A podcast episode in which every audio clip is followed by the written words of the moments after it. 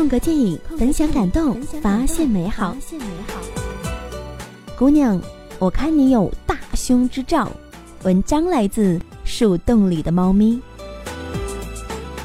美人鱼一路势如破竹的票房，让张雨绮也一时风头无两，或者是她的胸。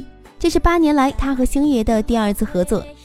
二十二岁那年，她被周星驰在一个广告中相中了，出演了《长江七号》里面温婉清纯的老师。只是惊鸿一瞥，就让她一夜成名。在这之后，她在徐克的《女人不坏》里面出演性感的女强人徐璐。之后闹解约，和星爷的星辉经纪公司对簿公堂。解约之后的《白鹿原》，他在里面饰演田小娥。《纷纷乱世》里面，他靠勾搭男人来改变自己的命运，低贱了点儿，但却也不失一个爱憎分明的性格。这应该算得上是他演艺生涯中最丰满的角色了。他靠田小娥一角，提名了柏林电影节的最佳女主角。虽然《白鹿原》在内地失了口碑和票房，没有拔尖突出的角色，更多的是我们所知道的是他的花边新闻，是他的时尚照片。印象最深的是一二年戛纳红毯的时候，张雨绮以一袭深 V 翠绿色礼服出席，在红毯上待的时间甚至超过了范冰冰，外媒却冲她喊：“冰冰，看这边。”所以，是不是只有这次《美人鱼》里面的若兰，才能够让人感叹风水也终究转到了张雨绮这边来了？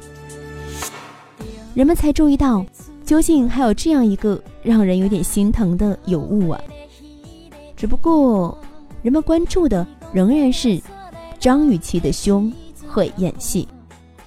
这自然不是人们戏谑时说的“不平胸何以平天下”的时代。凶器也是娱乐圈的天然凶器，只是世间安得两全法，占得了先机，却未必永远春风得意。出道这么多年，顶着星女郎的头衔，但是仍旧是红毯靠露胸的角色，随身带着凶器，多少也要承担对自己不利的风险。毕竟以演技服人，让人们不去多看本就三百六十度无死角的美女，多久才能出来一个章子怡呢？平胸，声音不甜美，却能够悍然摸索出自己的零字招牌的，天下也只有周迅一个。哪怕是用肉身搏出来的汤唯相比，她的角色也还是按照皮囊论卖相。再往国外看，一四年特别火的电影《疯狂的麦克斯四》里面，查理兹·塞隆在里面是一个油腻重口的骷髅军团女王，而谁能想到她是迪奥的代言人？出道时也是用了几场极尽性感的裸戏播出位，在接到类似这样的剧本，他就彻底不干了。我觉得大家总是太关注女演员的容貌，整个好莱坞对女人就是不公平的。也许正是如此，大家也只有在你脱去外壳时，才关注到你的演技如何，是几乎将自己重生一遍之后，才获得了奥斯卡影后这样的殊荣吧。所以回到张雨绮，哪怕是一次饰演了反派角色，也因为简单的剧情和人物的扁平，让这个反派只能止于狠辣却痴情的小女人。她最被观众喜欢的那句是：“我有钱有身材，追我的人排队排到了法国，你竟然要去泡一条鱼。”还有要煲鱼头汤的那份盛怒，观众心疼几分钟也就忘了。这么看来，张雨绮美则美矣，却难料她十年后的模样。不过，又很难把张雨绮和坦星画上等号。在她接拍的电影中，也能看到钱学森这样的严肃题材，她在里面饰演蒋英。关于张雨绮美胸的话题呢，也是被顶到了微博热搜。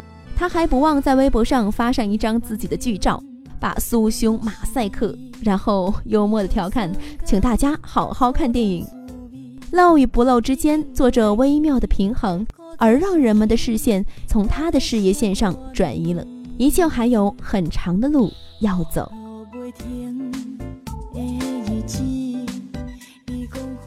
想要了解更多关于电影想要了解更多关于电影的故事吗？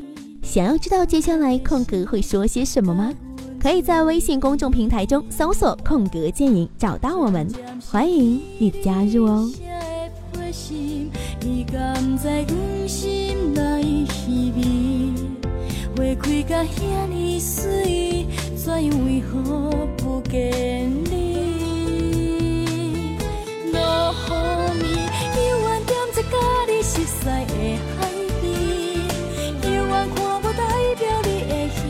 七